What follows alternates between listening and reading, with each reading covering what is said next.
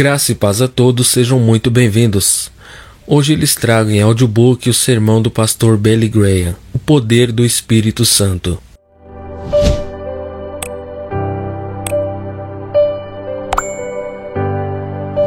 O anelo do homem e o presente de Deus. O ser humano tem dois grandes anelos.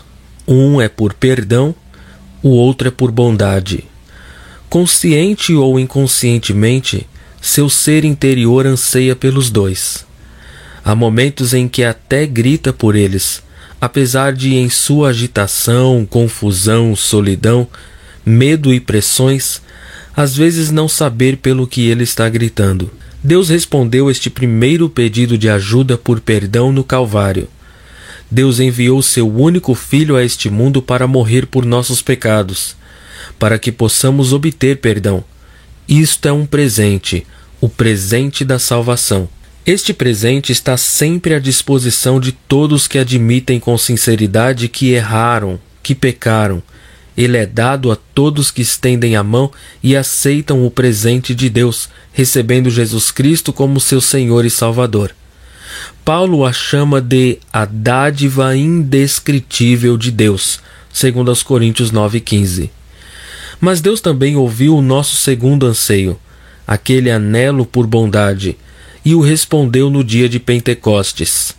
Deus não quer que venhamos a Cristo pela fé para depois viver derrotados, desencorajados, frustrados. Pelo contrário, Ele quer cumprir com poder todo o propósito de bondade e obra de fé, a fim de que o nome de nosso Senhor Jesus Cristo seja glorificado em vós, segundo aos Tessalonicenses 1, 11 e 12. A grande dádiva do perdão, Deus acrescenta a grande dádiva do Espírito Santo.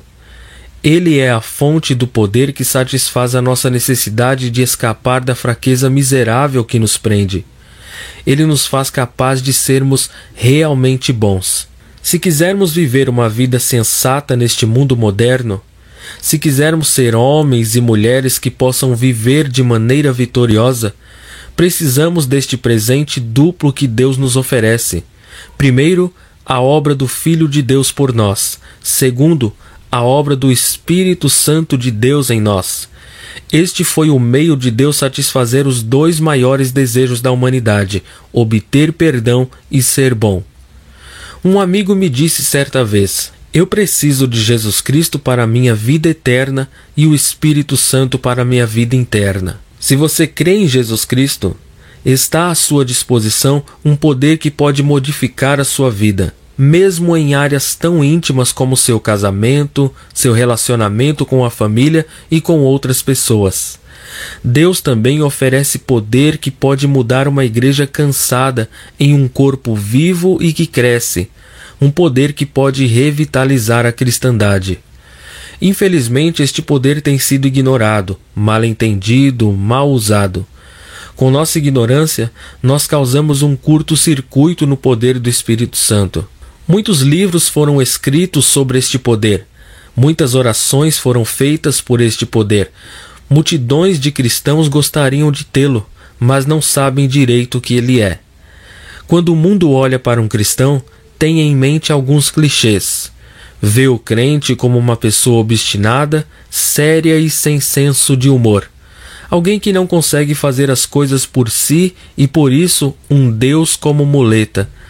Alguém que esqueceu seu cérebro no jardim de infância. Bem, se este clichê se aplica mesmo a nós ou à igreja, de alguma maneira, então precisamos conhecer o poder maravilhoso e revolucionário que está exclusivamente à disposição dos que creem em Cristo. Ninguém pode comprá-lo, ganhá-lo, exigi-lo ou usá-lo sem conhecer antes a sua origem. O Espírito Santo foi prometido. Quando Jesus estava ensinando seus discípulos, preparando-os para o que ele sabia ser o fim, seu coração estava preocupado com eles, porque sabia que eles estavam confusos e tristes. Posso imaginá-lo indo de um em um, pondo seu braço ao redor do ombro deles. A cada um ele explicava em palavras simples, assim como nós o fazemos com nossas crianças, as verdades importantes que queria que eles entendessem. A certa altura ele disse: Agora vou para junto daquele que me enviou, e nenhum de vós me pergunta: Para onde vais? Pelo contrário, porque vos tenho dito estas coisas, a tristeza encheu o vosso coração. Mas eu vos digo a verdade: convém que eu vá, porque se eu não for, o Consolador não virá para vós. Se, porém, eu for, eu vou-lo enviarei. João 16, 5 a 7. Isto é uma promessa. A vinda do Espírito Santo estava baseada sobre a palavra do Senhor Jesus Cristo. Não foram estabelecidas condições. Jesus me disse que enviaria o Consolador ou ajudador a alguns crentes e não a outros. Nem disse que deveríamos pertencer a alguma organização especial ou estar mais alto na escala de espiritualidade do que outros. Ele disse especialmente: Se eu for, eu vou-lo enviarei. Ou quando eu for, eu vou-lo enviarei. Quando Jesus faz uma promessa, ele não a quebra nem a esquece. Podemos duvidar da promessa de algum amigo ou de alguém da família. Podemos até duvidar das nossas próprias promessas feitas a outros, mas Jesus nunca nos deu uma promessa que tenha alguma sombra de dúvida. Algumas pessoas rebaixam Jesus Cristo chamando-o de um grande líder ou um dos maiores líderes religiosos do mundo. Entretanto, no tocante a promessas, é interessante contrastar suas palavras com as de outros grandes líderes religiosos ou filosóficos. Por exemplo, quando o fundador do budismo estava se despedindo dos seus seguidores, disse: Vocês têm de ser sua própria luz. Ou quando Sócrates estava para tomar aquele copo fatal, um dos discípulos lamentou-se, dizendo que ele os estava deixando órfãos. Os líderes das religiões e filosofias do mundo não eram capazes de prometer que nunca deixariam os seus seguidores. Os discípulos de Jesus Cristo, no entanto, não foram deixados sós.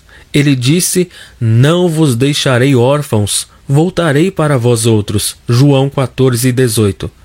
É interessante notar que a palavra grega para órfãos é a mesma que o discípulo de Sócrates usou quando compreendeu que seu mestre o deixaria sozinho. Vejamos a promessa cumprida. Jesus disse que deixaria seus discípulos por algum tempo, o que de fato fez.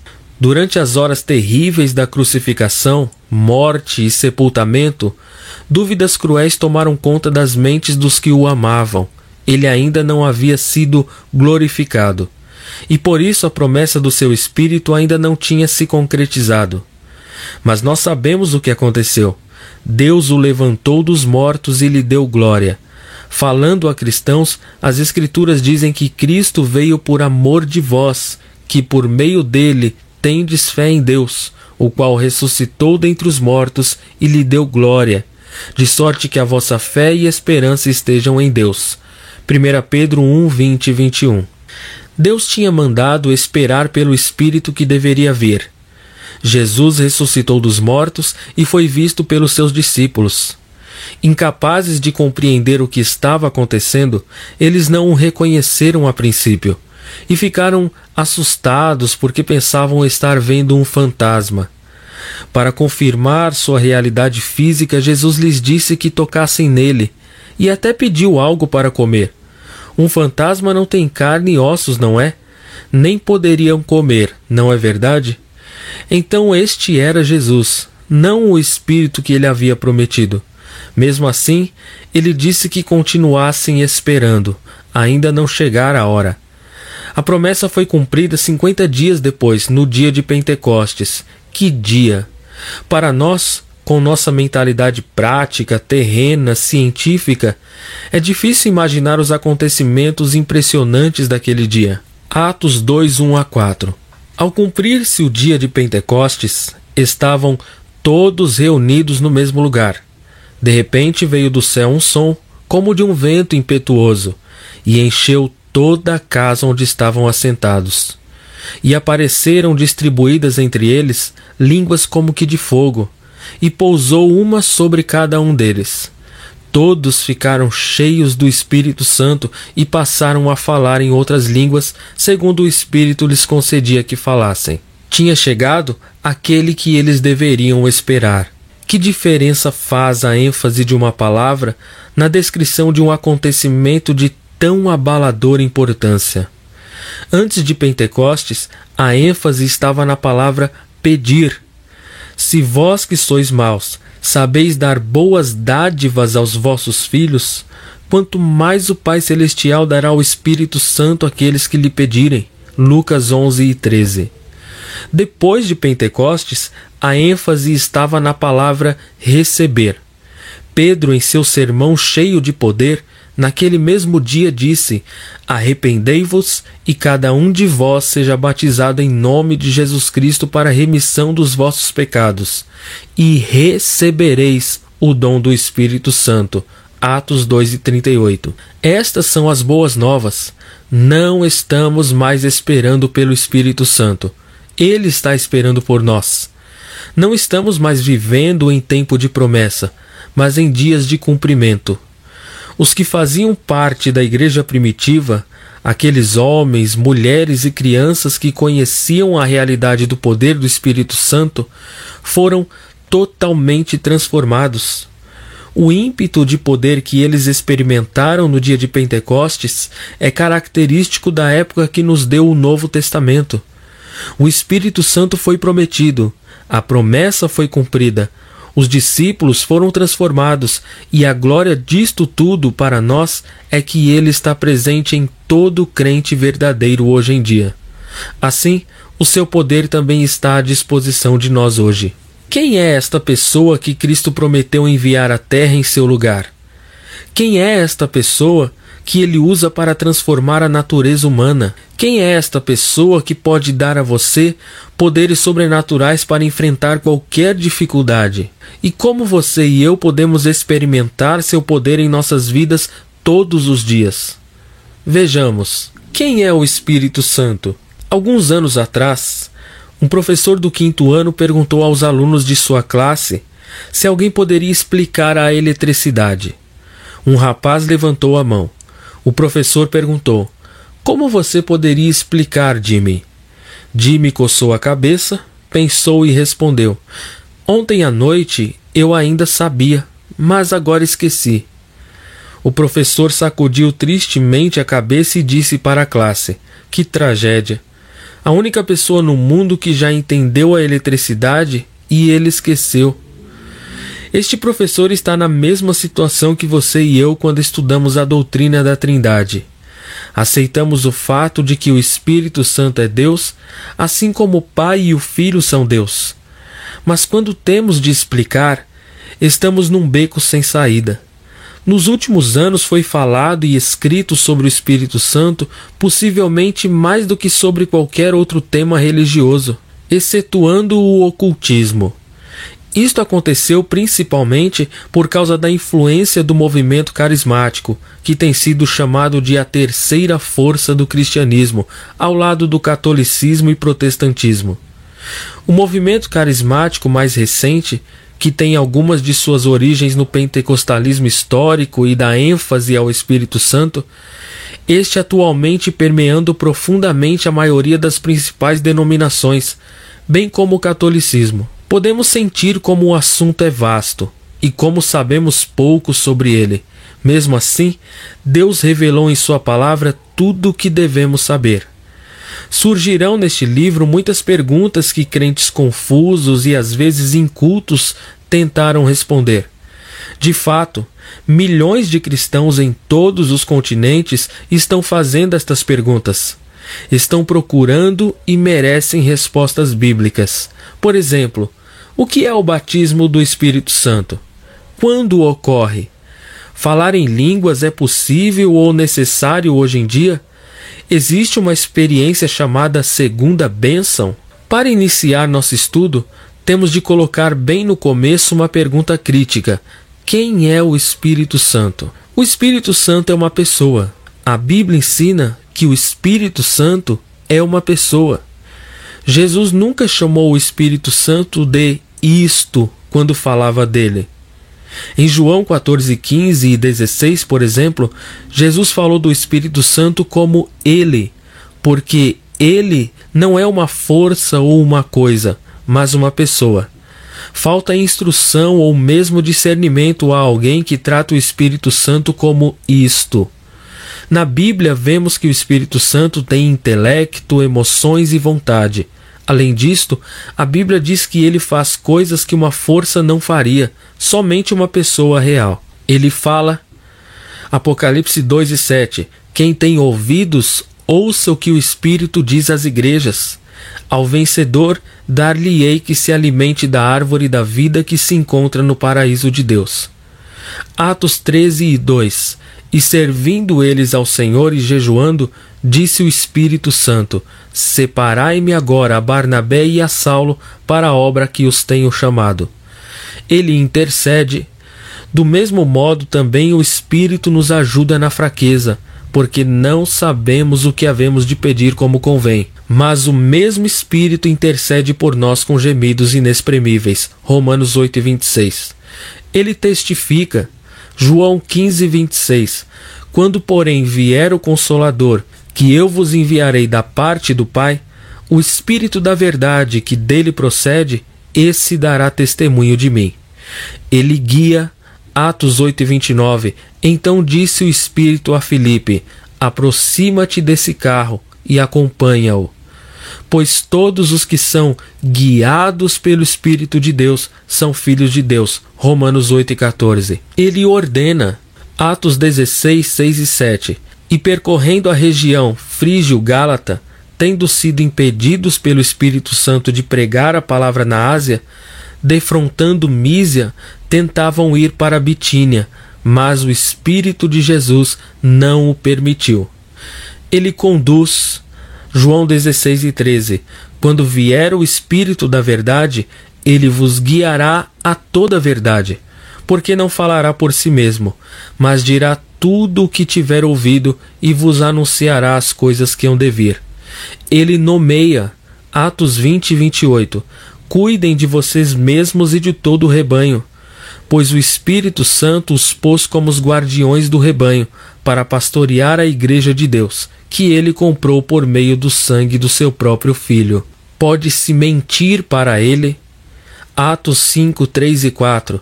Então disse Pedro: Ananias, por que encheu Satanás o teu coração para que mentisses ao Espírito Santo, reservando parte do valor do campo? Conservando-o porventura não seria teu? E vendido não estaria em teu poder? Como, pois, assentaste no coração este desígnio? Não mentiste aos homens, mas a Deus. Pode-se também insultá-lo. Hebreus 10 e 29. De quanto mais severo castigo julgais vós, será considerado digno aquele que calcou os pés o Filho de Deus, e profanou o sangue da aliança, com o qual foi santificado, e ultrajou o Espírito da graça. Pode-se blasfemar contra ele. Mateus 12, 31 e 32. Por isso vos declaro: todo pecado e blasfêmia serão perdoados aos homens, mas a blasfêmia contra o Espírito Santo não será perdoada. Se alguém proferir alguma palavra contra o Filho do Homem, ser-lhe-á perdoado. Mas se alguém falar contra o Espírito Santo, não lhe será isto perdoado, nem neste mundo, nem no porvir. Pode-se também entristecê-lo. Efésios 4:30 E não entristeçais o Espírito de Deus, no qual fostes selados para o dia da redenção. Cada uma das emoções e atitudes que alistamos são características de uma pessoa. O Espírito Santo não é uma força impessoal, como a gravidade e o magnetismo. Ele é uma pessoa, com todos os atributos de uma personalidade, mas não é só pessoa, também é divino. O Espírito Santo é uma pessoa divina. Ele é Deus.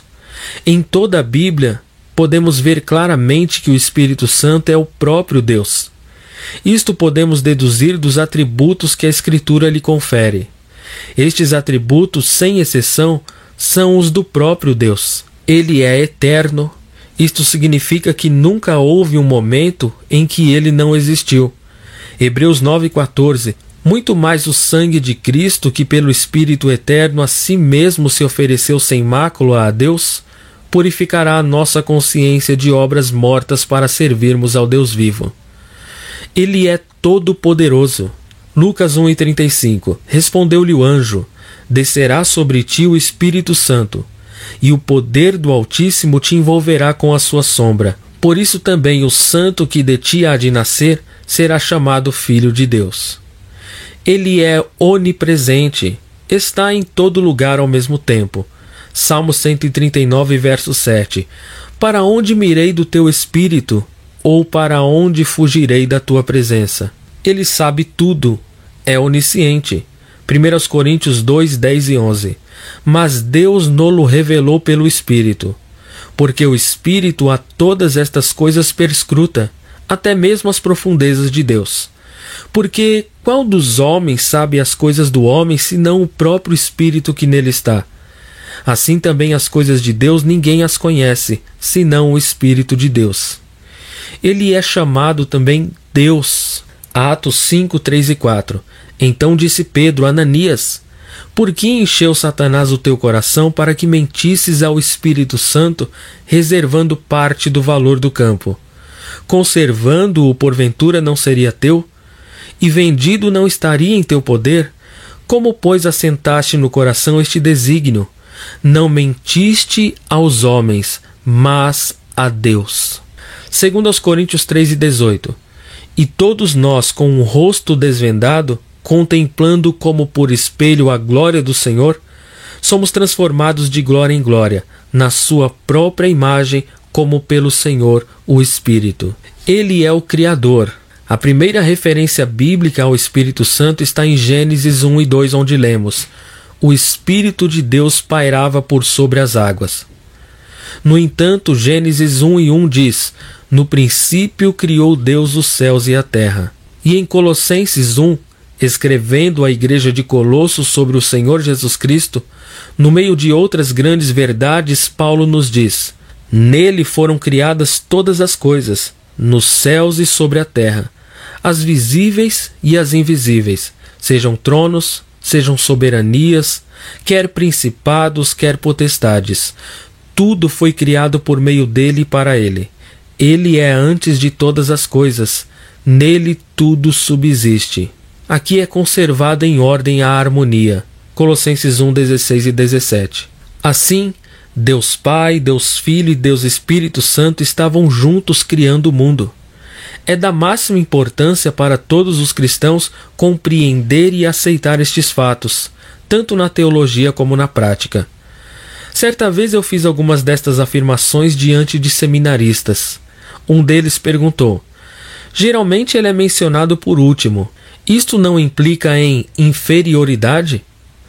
Só que em Romanos 15, 20, ele não é mencionado por último. Rogo-vos, pois, irmãos, por nosso Senhor Jesus Cristo e também pelo amor do Espírito, que luteis juntamente comigo nas orações a Deus a meu favor. E em Efésios 4 e 4, Paulo diz: Há somente um corpo e um espírito, como também fostes chamados numa só esperança da vossa vocação. Mais que isto, a colocação usual das três pessoas da Trindade no Novo Testamento tem a ver com sua sequência e função. Dizemos, por exemplo, que oramos ao Pai através do Filho, no poder do Espírito Santo. Eu já mostrei antes que, em termos de função, o Pai veio primeiro, depois o Filho se encarnou, morreu e ressuscitou. Agora o Espírito atua nesta era do Espírito a sequência não prejudica a igualdade, só tem a ver com função e cronologia. A Trindade. Quando comecei a estudar a Bíblia anos atrás, a doutrina da Trindade foi um dos problemas mais complexos que encontrei. Nunca cheguei a uma conclusão satisfatória, porque parte dela é mistério. Apesar de não entendê-la totalmente até hoje, aceito-a como revelação de Deus. A Bíblia me ensina que o Espírito Santo é um ser vivo. É uma das três pessoas da Trindade. Explicar e ilustrar a Trindade é uma das tarefas mais difíceis que se pode dar a um cristão. O Dr. David McKenna contou-me certa vez que Doug, seu pequeno filho, lhe perguntou: Deus Pai é Deus? Ele respondeu: Sim. Jesus Cristo é Deus? Sim. O Espírito Santo é Deus? Sim. Então, como Jesus pode ser seu próprio pai? David pensou rápido. Eles estavam naquele momento sentados em um velho Chevrolet 1958. Escute, filho, ele respondeu. Ali debaixo do capô está a bateria. Eu posso usá-la para acender as luzes, tocar a buzina e dar partida no carro. Como isto acontece é um mistério, mas acontece, concluiu. A Bíblia nos ensina a realidade da Trindade, tanto no Antigo como no Novo Testamentos. Estudemos algumas passagens. Deus revela a si mesmo na Bíblia progressivamente. Mas há indicações desde o começo do livro de Gênesis de que Deus existe em três pessoas: Pai, Filho e Espírito Santo. E que estas três pessoas constituem o único Deus. O cristianismo é trinitário, não unitário. Ao mesmo tempo, há um só Deus e não três, deixando claro que o cristianismo não é politeísta. A Bíblia começa com uma afirmação majestosa: No princípio criou Deus os céus e a terra. Estudiosos de hebraico me disseram que na língua hebraica há três graus de número: singular, um, dual, dois e plural, mais de dois. A palavra traduzida por Deus em Gênesis 1 e 1 é plural, indicando mais de dois. Matthew Henry diz que ela significa a pluralidade de pessoas na deidade, Pai, Filho e Espírito Santo. Este nome de Deus em plural confirma nossa fé na doutrina da Trindade, que é claramente revelada no Novo Testamento, apesar de só levemente sugerida no Antigo. Vemos no relato da criação que Deus, desde o início, nos fornece algumas indicações da verdade de que a deidade se compõe de mais de uma pessoa. Em Gênesis 1 e 26, Deus diz: Façamos o homem à nossa imagem, conforme a nossa semelhança. Tenha ele domínio sobre os peixes do mar, sobre as aves dos céus, sobre os animais domésticos, sobre a terra e sobre todos os répteis que rastejam pela terra. Mais adiante, em Gênesis 3 e 22, o Senhor Deus disse: Eis que o homem se tornou como um de nós, conhecedor do bem e do mal.